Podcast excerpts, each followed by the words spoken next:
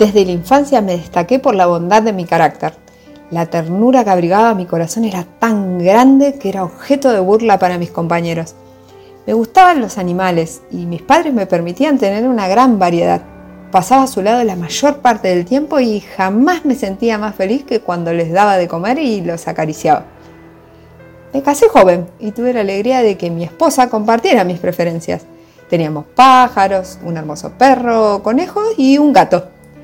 Este último era un animal de notable tamaño y hermosura, negro y de una sagacidad asombrosa. Mi mujer aludía con frecuencia a la antigua creencia popular de que todos los gatos negros son brujas metamorfoseadas.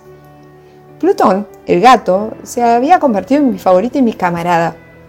Nuestra amistad duró así varios años, en el curso de los cuales mi temperamento y mi carácter se alteraron radicalmente por culpa del demonio.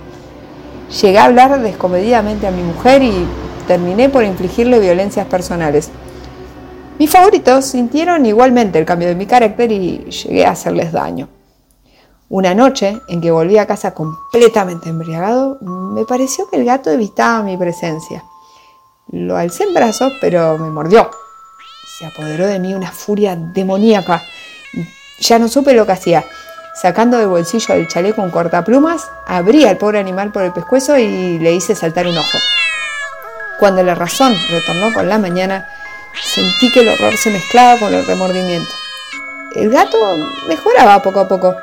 La órbita donde faltaba el ojo presentaba un horrible aspecto, pero el animal no parecía sufrir ya.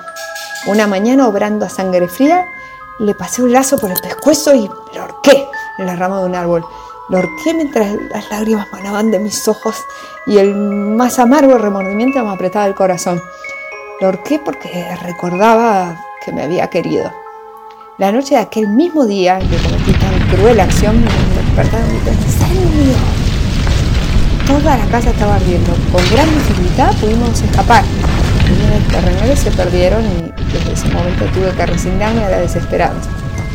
Al día siguiente del incendio acudí a visitar las ruinas. Salvo una, las paredes se habían desplomado. Una densa muchedumbre había se reunido frente a la pared. Al aproximarme vi como bajo relieve la imagen de un gigantesco gato. El contorno tenía una nitidez verdaderamente maravillosa. Había una soga alrededor del pescuezo del animal. Al descubrir esta aparición me sentí dominado por el asombro y el terror. Recordé que había ahorcado el gato en un jardín contiguo a la casa. Probablemente la cal y el amoníaco del cadáver produjo la imagen que acababa de ver. Una noche en una taberna vi algo negro posado sobre uno de los enormes toneles de Ginebra. Era un gato negro tan grande como Plutón, con una mancha blanca que le cubría casi todo el pecho. El animal parecía dispuesto a acompañarme y permití que lo hiciera. Cuando estuvo en casa se convirtió en el gran favorito de mi mujer. Su marcado cariño por mí me disgustaba y me fatigaba. Ansiaba aniquilarlo de un solo golpe. Cierto día el gato me siguió mientras bajaba la empinada escalera. Alzando un hacha, descargué un golpe que hubiera matado instantáneamente al animal de haberlo alcanzado. La mano de mi mujer detuvo su trayectoria. Entonces, llevado por su intervención una rabia más que demoníaca, me zafé de su brazo y le hundí el hacha en la cabeza. Sin un solo quejido, cayó muerta a mis pies. Cumplido este espantoso asesinato, me entregué a la tarea de ocultar el cadáver. Por un momento pensé en descuartizar el cuerpo y, y quemar los pedazos. Finalmente decidí emparedar el cadáver en el sótano, tal como se dice que los monjes de la Edad Media emparedaban a sus víctimas. Fácilmente saqué los ladrillos con la ayuda de una palanca y luego de colocar el cuerpo contra la pared lo mantuve en esa posición mientras aplicaba de nuevo la mampostería en su forma original. Al cuarto día del asesinato un grupo de policías se presentó inesperadamente y procedió a una nueva y rigurosa inspección. Los oficiales me pidieron que los acompañara en su examen. Mi corazón latía tranquilamente. Caballeros, dije por fin. Cuando el grupo subía la escalera, me alegro mucho de haber disipado sus sospechas. Entonces golpeé fuertemente con el bastón que llevaba en la mano sobre la pared del enladrillado, tras de la cual se hallaba el cadáver de la esposa de mi corazón.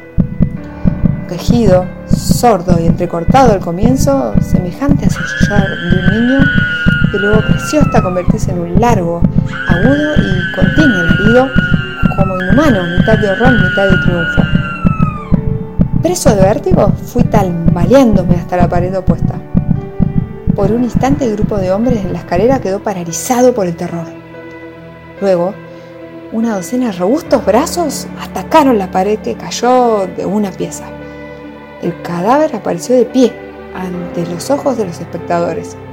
Sobre su cabeza estaba agazapada la horrible bestia cuya astucia me había inducido al asesinato y cuya voz delatora me entregaba al verdugo. Había emparedado al monstruo en la tumba. Taller de producción de contenidos y narrativas sonoras y radiales. Trabajo práctico número 6, grupo 9.